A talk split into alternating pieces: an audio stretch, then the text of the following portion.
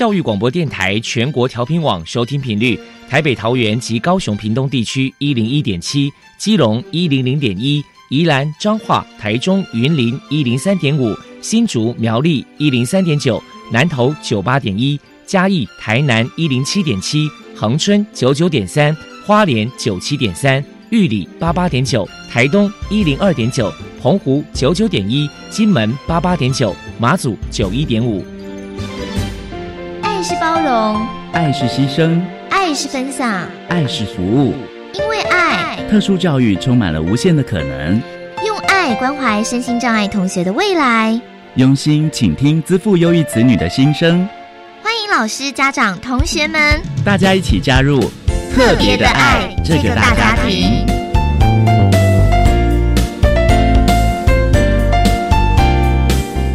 节目由教育部学生事务及特殊教育司指导，国立教育广播电台监制，欢迎收听。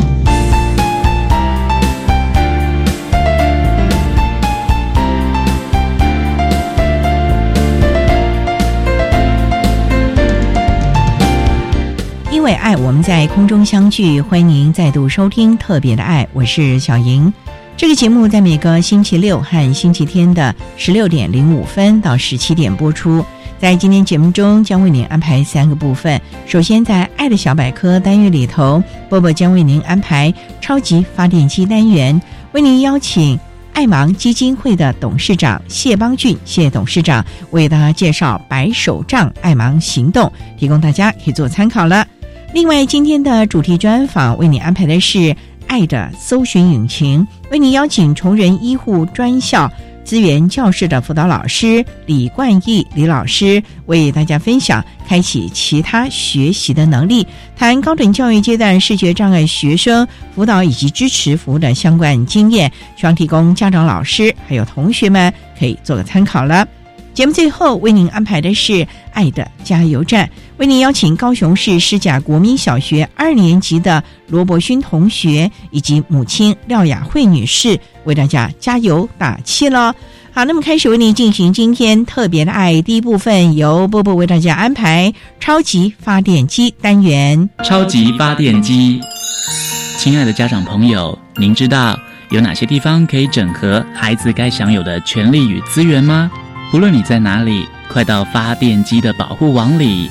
特殊教育往往相连，紧紧照顾你，一同关心身心障碍孩子的成长。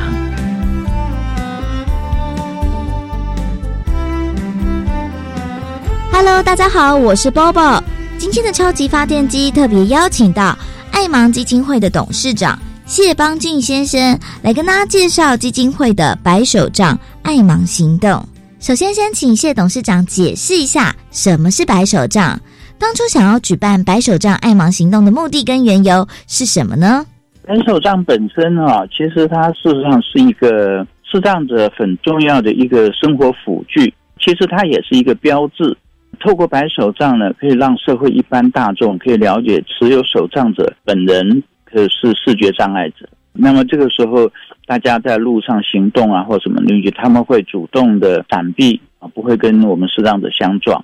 第二个，当然我们拿着白手杖，所以当我们提出需要的时候，别人也知道适时的去帮助。其实它有辨识的作用。当然，它是一个辅具，所以它可以帮助我们适当者。比如说，我们在探查我们周边在行动的时候，你不能都用手去摸呀，所以我们会用手杖，加强了我们触碰周围环境的一个能力。所以它可以帮忙我们预先知道我在环境当中的状态。那另外，它手杖本身也有防护的作用，所以白手杖对视障者来讲是一个很重要的标示、跟防护、跟回应的这样子作用的一个工具。那白手杖后来在全世界，联合国也把白手杖当成是视障者的一个特别的一个符号啊，所以我们呃联合国也有个白手杖制，那么就是让强加强化呃大家对于持有白手杖的使用者，大家给予必要的协助。啊，所以白手杖对于视障者来讲，它其实一直也是自己持杖者的一个身份。在积极面上来讲，我们视障者能够使用白手杖的时候，也代表了我们自己有行动自主的能力。因为我一开个手杖，我可以出门，我可以搭车，我可以去做很多我想做的事。当我们行动越自主，那么当然自己的独立自主的能力就越好，不需要依靠太多周边的人，尤其是不会去把自己的家人捆绑在自己的身边。所以行动自主，同时也意味着持有手杖者本身的一种独立自主的能力啊。所以白手杖有很重要的精神。那爱盲之所以会去长期的我们举办的白手杖爱盲行动的原因，是因为白手杖对视障者很重要。那这个手杖因为是耗材，它是会坏的。一般一根手杖正常的一个手杖使用大概差不多，一般大概一年到两年之间，这手杖可能就会有部分的零件啊或什么东西有可能会损毁啊，比如说手杖。有时候里面的弹力绳断掉了，或是我们手杖的杖头因为长期使用呃磨损，或是我们手上有可能插在人孔盖里啦，或是被人家踩到了什么，它都有可能造成手杖的损伤。所以手杖是经常要换的啊，所以我们会长期的去提供视障者买手杖的需求啊，这是基金会也是一个重要的服务。那对视障者来讲，因为它是耗材，所以它会是一笔花费。那么这个花费呢，通常都是由基金会来承担。会去推动白手杖的原因就是这样子。接下来，我们就请董事长来说明一下白手杖爱盲行动的内容包含了哪一些。最主要是希望帮助视障者哈，他能够有自信的走出自己的生活圈，增加自己的自信跟能力。只要能够行动自主，他就能够顺利的融入我们社会的各种生活。所以手杖对视障者或是对我们提供这个服务是一种双向的一种考量。白手杖的内容里面，我们白手杖行动里面大概有几个。第一个就是我们需要长期的去募集白手杖，因为这一根手杖目前来讲大概是八百八十块钱，但是它是免费赠送给视障者。所以我们有很多的社会的爱心的大众们，他们几乎是捐款，但是他说我们是专款专用，只要你指定我的捐款是要用在白手杖，那么这笔钱就不会挪到其他地方，它只会跟白手杖相关的事物有关，比如说我们定制手杖，那另外就是需要去募集白手杖。那么第二个活动的内容呢是定向行动训练，因为我哪有手杖，但是我不会用手杖也没有用啊，所以我们视障者会免费的提供视障者。每一个人大概是六十五到一百个小时的定向行动训练。那么这些定向行动训练都是一对一的，就是由我们的定向老师指导我们的视障者啊。那么这些定向行动训练，通常它的范围会，比如说今天我要上班，我要上课，去学校。那么这个时候，我们定向老师就会带着你从家里怎么到学校，从家里怎么到车站，从家里怎么到捷运站，从家里怎么到办公室。这一路行程上，老师几乎一对一的会去教我们的视障朋友，所以定向行动训练对于我们只用白手杖是一个很重要的软体建设啊。那我们把白手杖当成是一个硬体的话，那么定向行动训练就是软体啊，所以这个软硬要搭配。那另外白手杖内容还有一个就是我们也希望透过一个推广宣导。让社会公众对白手杖有认识，大家知道看到白手杖，持有手杖的就是视障者哦。那么我们社会大众，大家可以主动的提供视障者必要的协助。那么在协助视障者的时候，我们有四个字去帮助大家，就是叫问拍引爆。问就是我们可以主动的问视障者，你是不是需要我的需要啊？问需要我的服务啊？有时候我们在路上车站等车。看到视障者，我们可以主动问你在等哪一路车啊？要不要我帮忙？哦，这是问。那第二个拍呢，就是因为他看不见，所以他并不知道你可能是针对他在问，所以我们可以轻轻碰一下对方的手背啊，问他就是轻轻的拍一下，引起他的注意，但是不要很突然间的哦，不然也会把视障朋友吓到。那所谓的引呢，就是引导啊。如果说诶，他刚好跟我同路，也要去车站，我要去捷运站，他要去捷运站。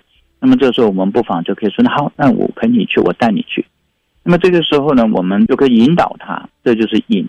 那最后一个报就是报道、报告、回报。比如说，我们走到有楼梯的地方，那么我们就事先走到楼梯边，我们就跟他讲：“我们要下楼梯喽，大概有五阶。”那么这时候，是这样子，他就知道说：“我要下楼梯，同时呢，我大概有五个台阶。”哎，我们要上楼梯了，那他就知道说：“哦，我要上楼梯啊，否则他今天不知道下楼梯，猛然会踩空，那就有可能跌跤。”或是我要上楼梯，但是我没有想到有个高度，所以我脚会踢到，也可能会摔跤。所以问拍引爆这个通常都是我们跟视障者在相处或是帮忙的时候，我们是会需要注意的啊。这四个字就可以帮忙大家了。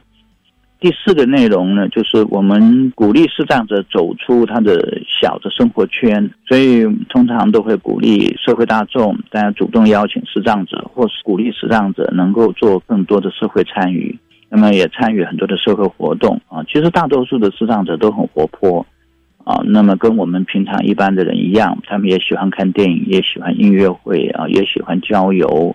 但是我们就希望，不管是视障的朋友也好，或社会大众也好，大家能够用一个开放的态度，主动去邀请啊，那也鼓励视障者能够勇敢的走出自己的生活圈。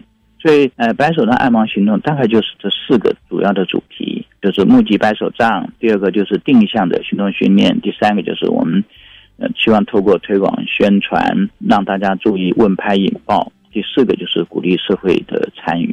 这大概就是我们白手杖行动的内容。请问一下，谢董事长，申请白手杖有哪一些条件的限制？有哪一些申请方式呢？白手杖本身是免费的，申请条件很简单，就是我们的视障朋友呢，通通可以向爱盲基金会免费申请。我们每一次每一个人。是限领一支啊，所以大家不要想说他是耗材，我一次领个十支啊，没有必要。就当你需要，你可以再申请。我们没有限次数啊，所以每一次每一个人限定是领一支。那么申请的时候呢，智障朋友可以请周边朋友，或者自己有能力的话也可以，就是上爱盲的官网去下载白手杖申请单，申请单上必要的资料填写清楚就可以了。另外附上申请者啊，视障者都有一个政府所发的身心障碍手册。那么这个手册的正反面的影本，连同我们的申请单一起寄到基金会就可以了。那基金会就会根据你申请的地址，会把白手杖寄到你收信的地址，这样就可以了，完全免费。谢谢爱盲基金会的董事长谢邦俊先生接受我们的访问。现在我们就把节目现场交还给主持人小莹。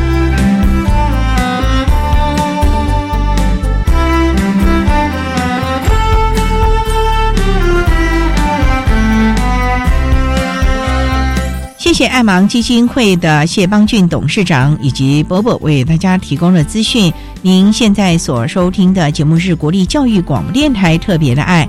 这个节目在每个星期六和星期天的十六点零五分到十七点播出。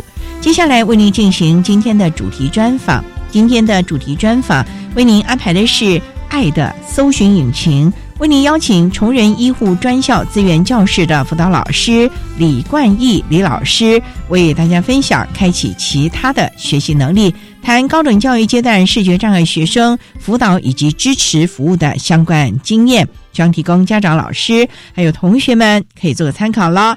好，那么开始为您进行今天特别爱的主题专访，《爱的搜寻引擎》。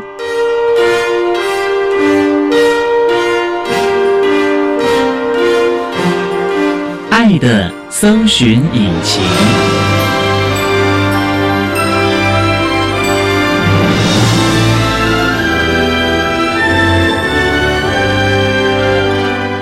今天为大家邀请到的是崇仁医护管理专科学校资源教室的辅导老师李冠义李老师，老师您好。主持人、各位听众，大家好。今天啊，特别邀请李老师为大家来分享开启其他学习的能力，谈高等教育阶段视觉障碍学生辅导以及支持服务的相关经验。那首先啊，要先请李老师为大家介绍崇仁医护管理专科学校是在什么地方啊？是在嘉义县。然后，因为我们本身有分两个校区，一个校区是在大林校区，然后一个校区是在嘉义市的南坛那边。两个校区是后来才分别是的，我们是改专之九四年改专之后才分两位校区。之前是高护时代，高护是高职的护理，所以我们这个主要是以护理为主喽。是的，目前大概有多少个系所啊？我们目前是有五个科，分别为护理科、应外科、老福科，还有餐馆科跟美保科。所谓的老虎科是老人服务事业管理科。学校已经成立多久了？学校从民国五十五年开始由中华修女学校所创办的。又改制成为专科学校。对对，因为新制的护理是需要专科以上学历才能够报考，所以我们是最后一批改制的学校。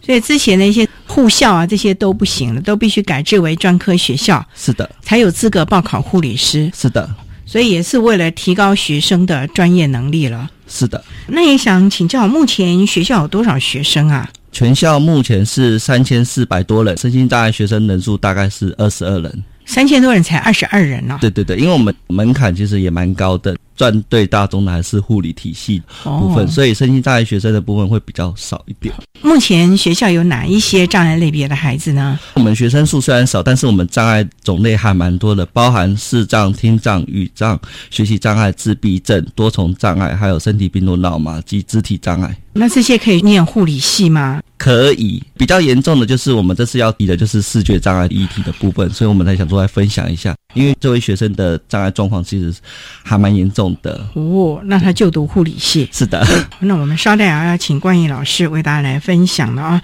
视障学生学校有多少啊？目前是三名，就分别为应外科、餐馆科还有护理科。这三个科系各一位哦，辅导的机制就不一样了。那也想请教老师，从事我们资源教师辅导工作大概多久了？应该有两年半了。您当初是辅导还是社工还是？我是机械绘图，因为我本身也是肢体障碍朋友，在大学时期也是接受过志愿教师第二个家。那因为自己本身是障碍者，所以家人会希望我有一个稳定的就业，所以毕业后帮我安排了一份工作。可是那份工作我发现跟我内心的呼唤是不一样，因为我比较时算、外向、open，那外，向的，对对对对。制图应该是要安安静静的。是哎呦，那你当初怎么会选那个科系啊？呃，因为比较孝顺啊，妈妈也觉得障碍有工作就好了，所以当初才选读了制图科。我是国贸，爸爸嗯是因为他工作的关系，帮我引荐去去进入学徒，去学习画图。学习画图，对对对，哇啊，毕业后也是国贸到画图，这有点跳痛哦。对啊，还跳痛到社工。那到了社工到崇仁，也是一个机缘哦。呃，其实我刚毕业的时候是在高雄的某一所技术学院工作，然后后来因为想说妈妈一个人，因为爸爸五年前就过世了，所以想说回来陪伴妈妈。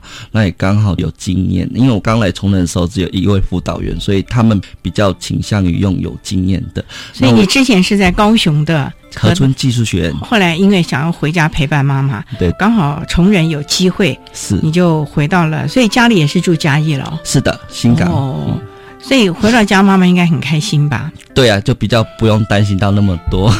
好，那我们稍待啊，再请崇仁医护管理专科学校资源教室的辅导老师李冠业李老师，再为大家分享开启其他的学习能力，谈高等教育阶段视觉障碍学生辅导以及支持服务的相关经验。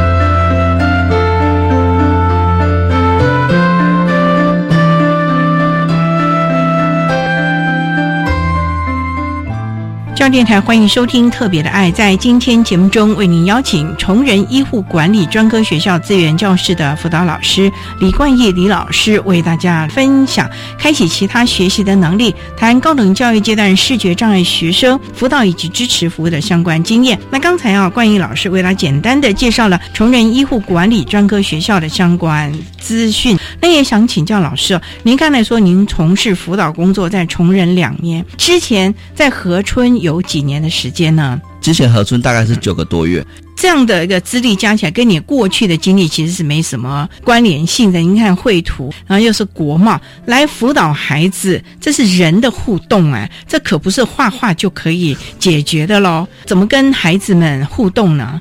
主要还是以同理心。因为我本身也是障碍者，所以我比较能够了解那个阶段的孩子想了些什么。因为其实我以前也蛮抗拒老师们的辅导，因为我觉得说你又不是我，你也没有经历我这样子的障碍状况，你为什么可以去评论我不能够这么做？我现在的辅导部分就会比较同理他们，也会试着让他们谅解。那其实孩子看到我是障碍者，接纳度会比较高一点，他们会觉得说，嗯，老师也有经历过这样子，那我们可以去试试看。老师是什么样的障碍呢？呃，肢体障碍中。度其实我的右手是呈现海豚手，是小小一只。那出生就这样的吗？对，先天的。在求学过程当中，应该是很辛苦了，尤其又在右手。嗯，所以我刚看您用左手签字，这也是慢慢训练的喽。是的。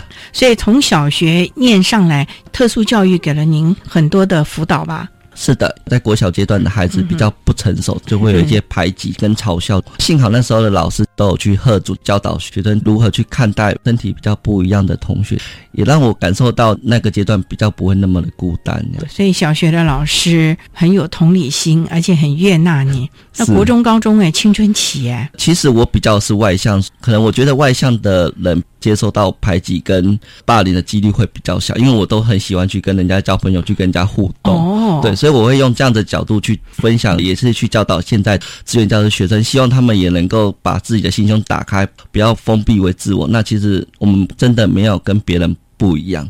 老师在大学的时候，你也常去资源教室接受他们的支持服务吗？对他等于是我第二个家 哦，怎么说嘞？因为我没课的时候，通常都会在那边，那边的老师就会教我一些行政文书的工作，因为他知道我未来也可能也比较倾向于电脑的工作，所以他就会交代一些像电脑打字啊，或者是。资料活动带领那一些啊，因为我个性也比较急，所以老师也看到正面相，所以就会常常订正我的错别字。因为我们注音打有时候不会去审阅，在那阶段其实老师教的还蛮多的。你大学是念哪里啊？我大学是念大同技术学院。这也是在嘉义附近嘛？对，所以离家还算近了啦。是因为以前都很孝顺，都一切听从妈妈的安排。哦，那后来怎么会跑到河村呢？因为其实我离家远一点了。不是，是因为我跟妈妈说，因为这是一个很特别的经历。其实我投递了蛮多所学校，也刚好河村接纳了我，也让我有这样的经验，为这群孩子去努力。不然，其实像我们这种学历比较没有那么的正统，其实学校接纳度其实不高。就像主持人您所说的。他们也会怕说你到底适不适合这份工作，因为你没有相关的专业嘛。是，因为通常从事资源教室的辅导工作，社工啦、心理咨商啊，或者特殊教育啊，很少有这种是国贸，然后又是绘图的，在这两个学校为孩子们服务，还能上手吗？还可以，就一切还在努力学习当中。因为我们不坚强，其实没有人可以帮他们。因为在这两年的过程中，真的我们没有去帮他们发声，其实很少会有人去看到他们的状况。所以有这种同理心，然后也期望帮助这群孩子，其实还半大不小的。你说嘛，也不才十八九岁，其实还是个孩子，所以很多事情还真的是必须仰赖老师，尤其在。刚刚大一的时候了啊，所以呢，其实资源教室在我们的孩子，尤其刚转大人的时候啊，在一个陌生的高等教育阶段，其实是负有非常重要的协助以及辅导，甚至于陪伴的责任了。也希望我们的老师们能够好好的来行事自己的工作了。好，那我们稍待啊，再请崇仁医护管理专科学校资源教室的辅导老师李冠义李老师，再为大家分享开启其他学。学习的能力，谈高等教育阶段视觉障碍学生辅导以及支持服务的相关经验。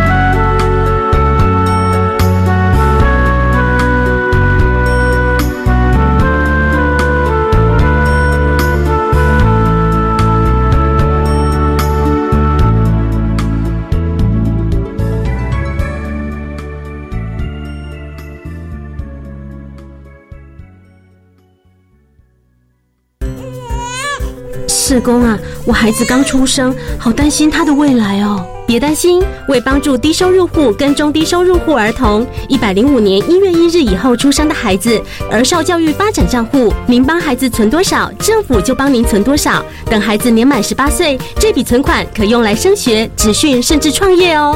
那我要努力帮宝宝存钱了。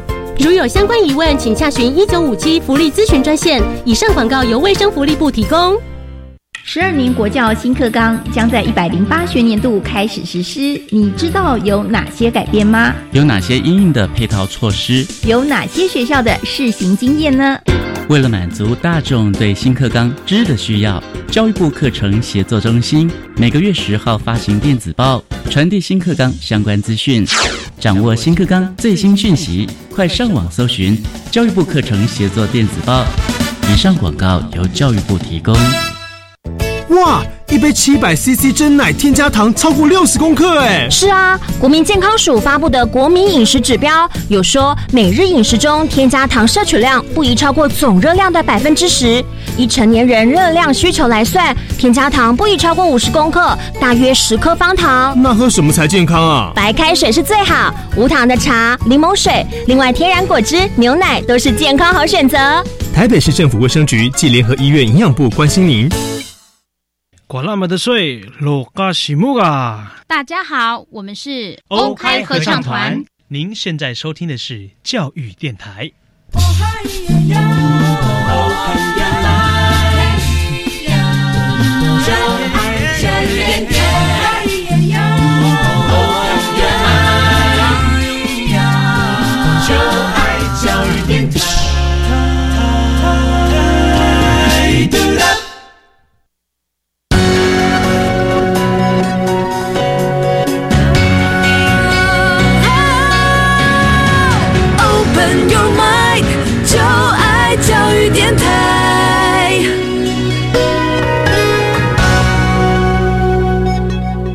电台欢迎收听《特别的爱》这个节目，是在每个星期六和星期天的十六点零五分到十七点播出。在今天节目中，为您邀请崇仁医护管理专科学校资源教室的辅导老师李冠义李老师，为大家分享开启其他的学习能力，谈高等教育阶段视觉障碍学生辅导以及支持服务的相关经验。刚才啊，李老师在节目的第一部分为大家分享了崇仁医护。管理专科学校的相关资讯，以及老师个人呢从事资源教室辅导工作的机缘以及经验呢？那想请教，崇仁医护管理专科学校，我们的修业期限是四年吗？我们是五专部的，所以我们是五年，五年制的。那等于就是国中毕业。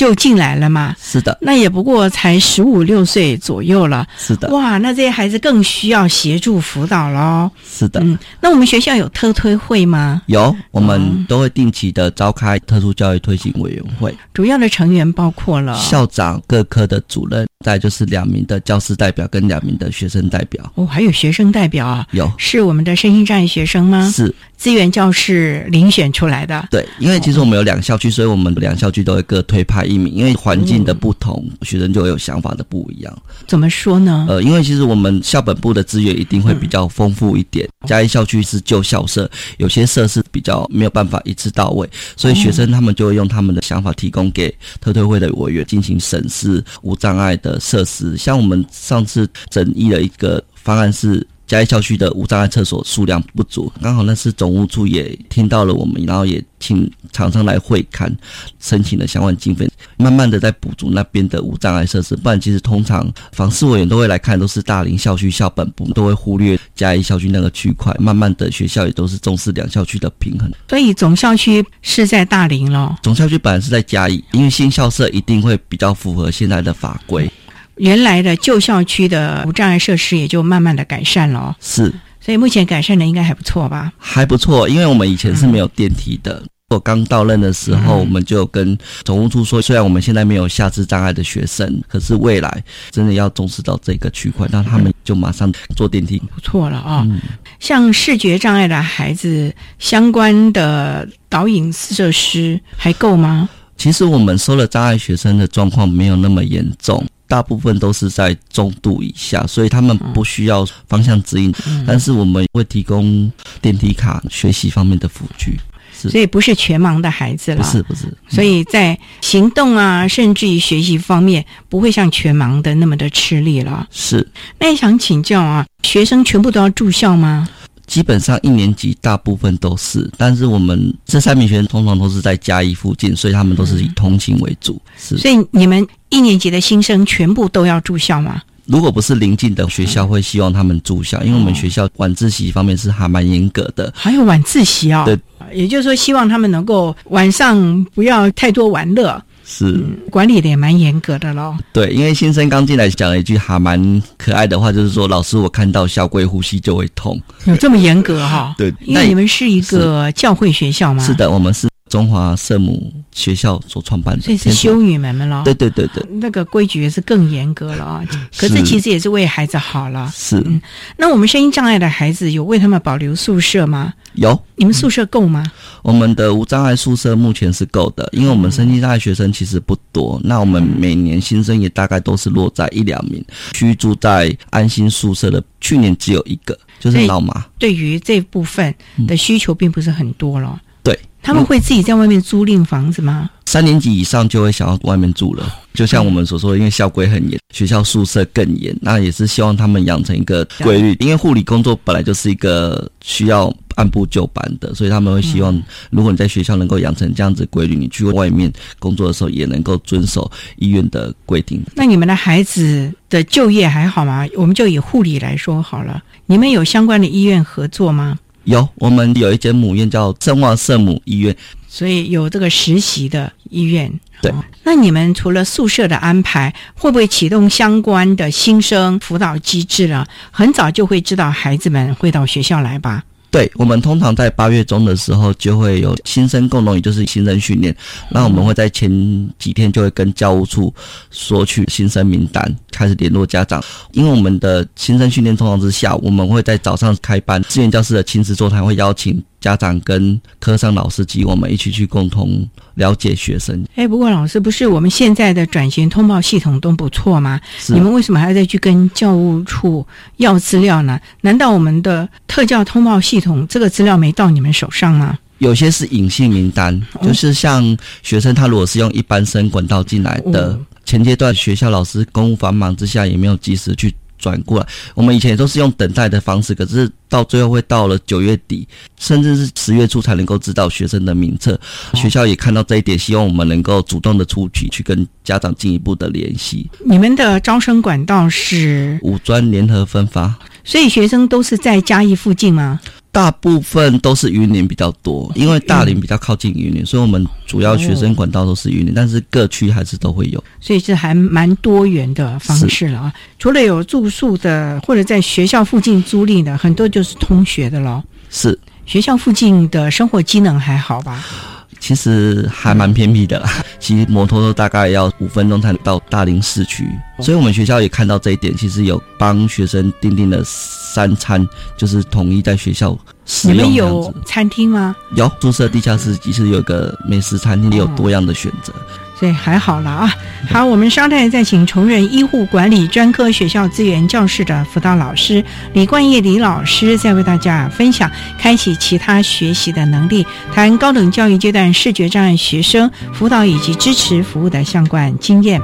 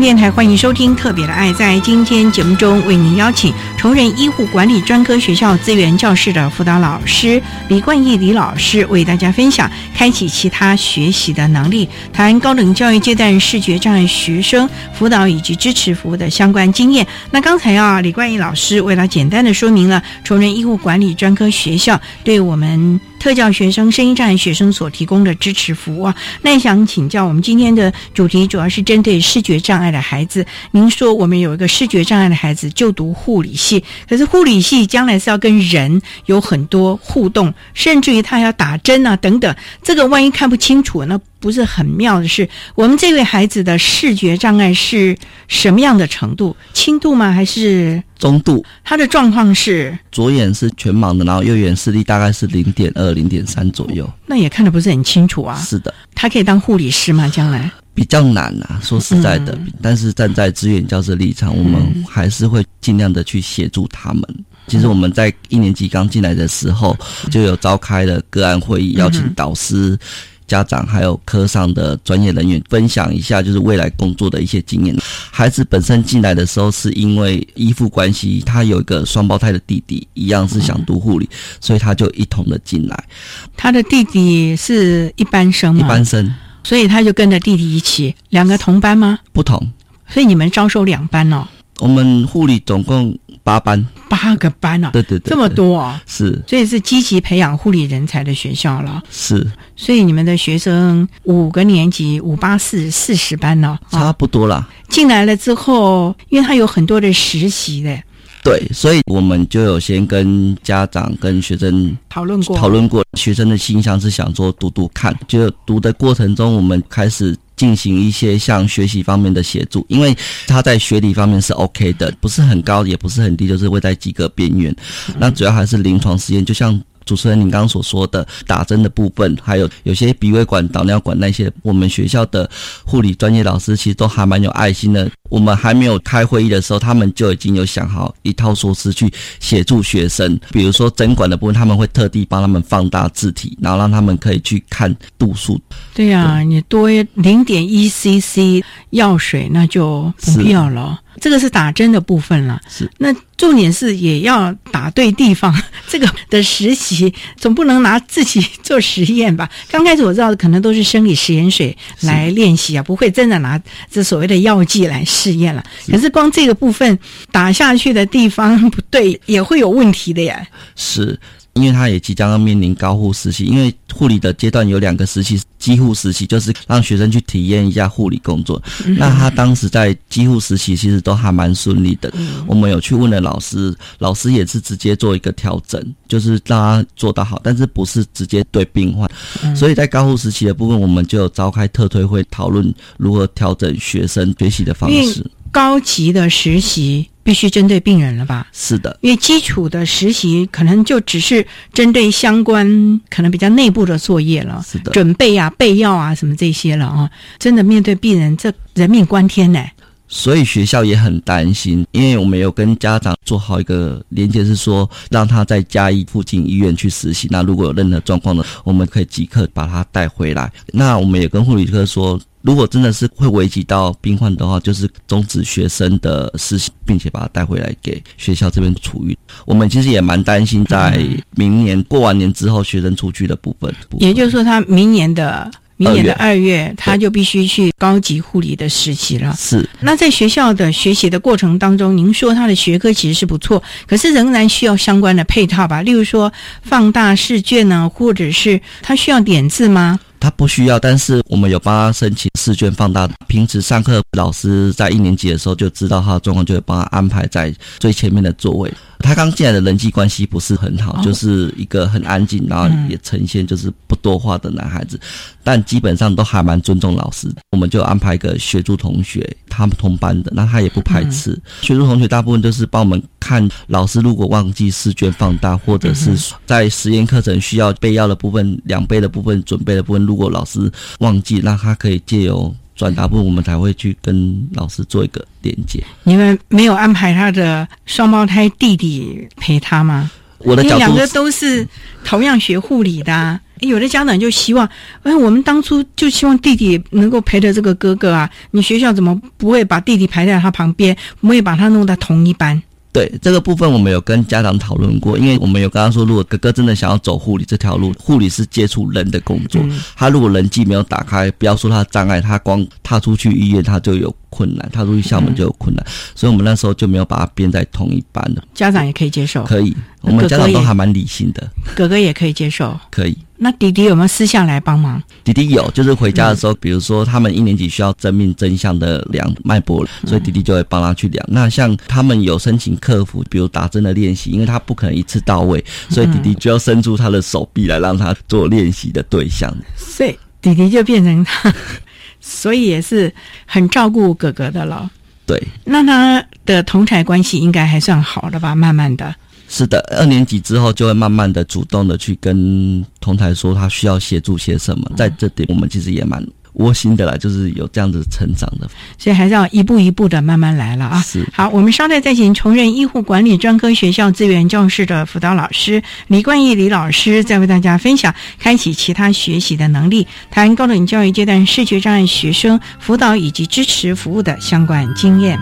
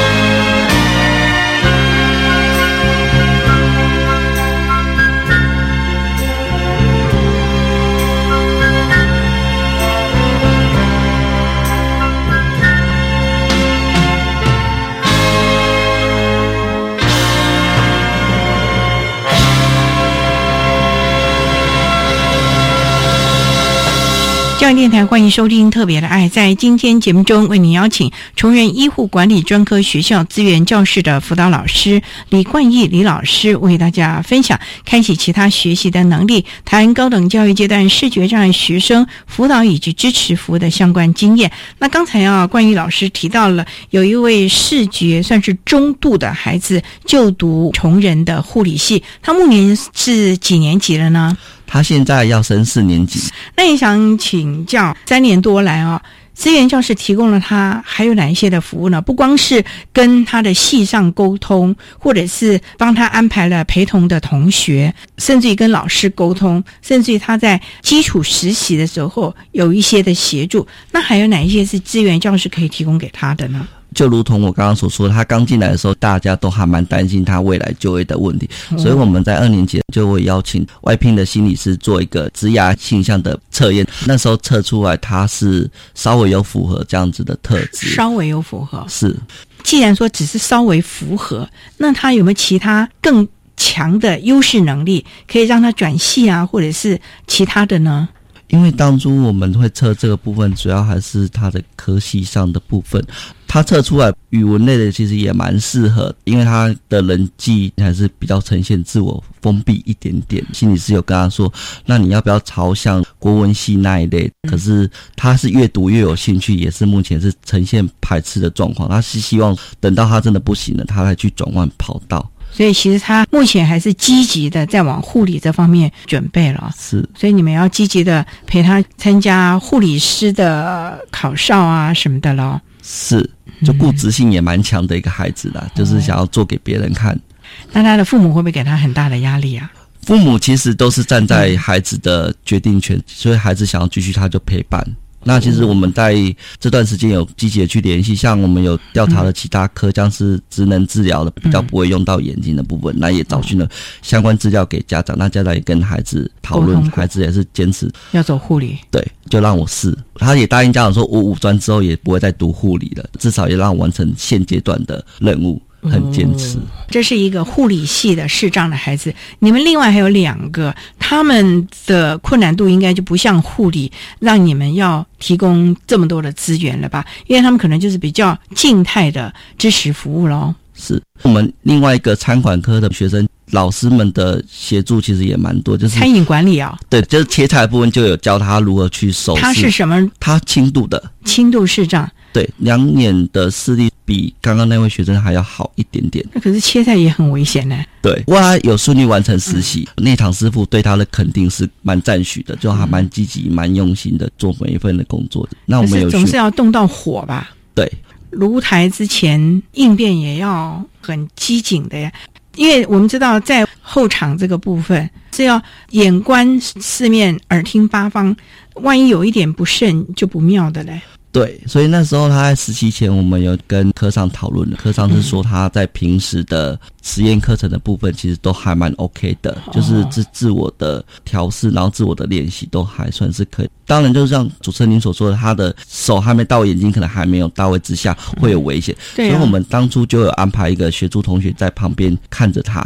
那其实也发现到第一次当然会没办法拿准，可是慢慢的他多练几次之下是可以做到的。他将来要往餐饮发展吗？他已经找到工作了，已经找到工作了。对对，也是算内场的工作，算一个小厨师的住所。哦，那也不错了。是，所以学校也提供了他很多考照啊和学习方面的支持协助了。他其实。不想要申请相关的资源的协助，像我们有想把试卷放大，他觉得我还看得到，成绩表现出来也都还不错，就大概六七十左右。那我们就站在相信陪伴的角度。那考照的部分，他目前好像也取得两三张的执照。对，那我们有跟他说，国家考试都有试卷放大。那我们希望说，如果你视力方面真的看不太清楚的时候，还是去放大一点，让你在撰写上面会比较有优势。谢谢老师啊，您的这两个同学哈，状况其实他们都非常的主动积极，不是等待支持服务来，而是你们要给他支持服务，他们都一方面接受，再方面也期望说你给我机会，让我先试试看，真不行我才来用这个资源。所以这跟孩子的主动积极的观念态度是有关的咯。对，其实他们让我们操心的点真的不多啦。不过有些像课业上的协助，我们是要去后端做协调。像刚刚我们所说的主菜的部分，其实我们就有跟老师讨论过，是不是需要买特殊的器材。那老师说先让他做看看，不行的话再会跟我们做联系。老师的回馈也都是蛮正向的。不过主要也是孩子的正向吧，让老师也愿意。给予孩子更多的协助了，是。所以老师啊，两年多来的资源教室的辅导经验啊，在你手上的孩子应该也不少了啊。您期望在高等教育这个阶段的孩子，他们在念高等教育有些什么样的态度或者是观念呢？其实我们有发现到，有些会来读相关科系，都是父母所期待的。他们期待孩子未来能够找到一份工作，可是有时候他们忽略了学生的障碍状况及他们的志向。所以我们希望父母在替学生决定之前，能够跟学生聊一下。其实不仅是视障学生，我们护理科也有招收到一名老麻的学生。那其实他状况真的也不轻啊，就是在智力方面是呈现。低下的行动，我们除外。他光护理的综合就没有办法。可是父母还是觉得让他去读，然后读出来他有一份工作。可是忽略了呃现实面现实面，因为你的脑麻肢体的协调，万一打针细微之差，问题可就大了哦。是，所以孩子有这个兴趣，可是也要考量到孩子的能力以及未来他的发展了。否则的话，您看看，就以我们的成人来说好了，读了五年，如果不能进入职场，其实是他这五年时间的浪费哦，还不如去找一个真的对他能力是可以激发，而且是他可以从事的职涯的方向去发展。这个部分呢，也是要提供给我们的家长、老师们呢，还有我们前一端的教育阶段的老师们呢，做个参考了啊。好，那我们今天也非常的谢谢崇仁医护管理专科学校资源教室的辅导老师李冠义李老师为大家分享的开启其他学习的能力，谈高等教育阶段视觉障碍学生辅导以及支持服务的相关经验。非常谢谢李老师的分享，谢谢你。谢谢。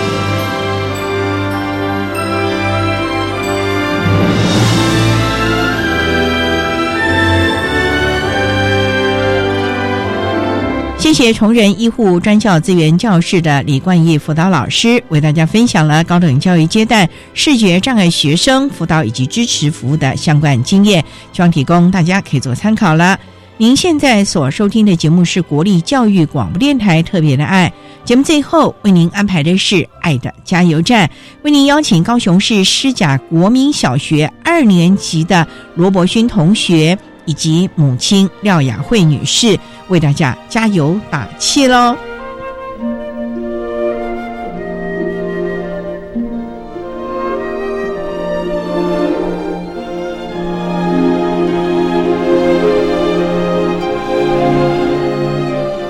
爱的加油站。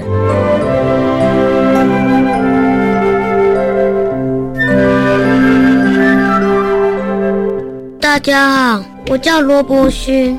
我今天要分享的是我和老师、校长、主任及同学的相处时光。在学校，老师、校长、主任及同学都用心的帮助我，然后我很感谢他们这么用心。大家好，我是罗伯勋的妈妈，我叫廖雅慧。今天想要呼吁全国家长，就是爸爸妈妈一定要先走出来，小孩才有希望。也希望南部的家长可以更团结，大手牵小手，这样我们的宝贝也可以跟一般的小朋友快乐的成长学习。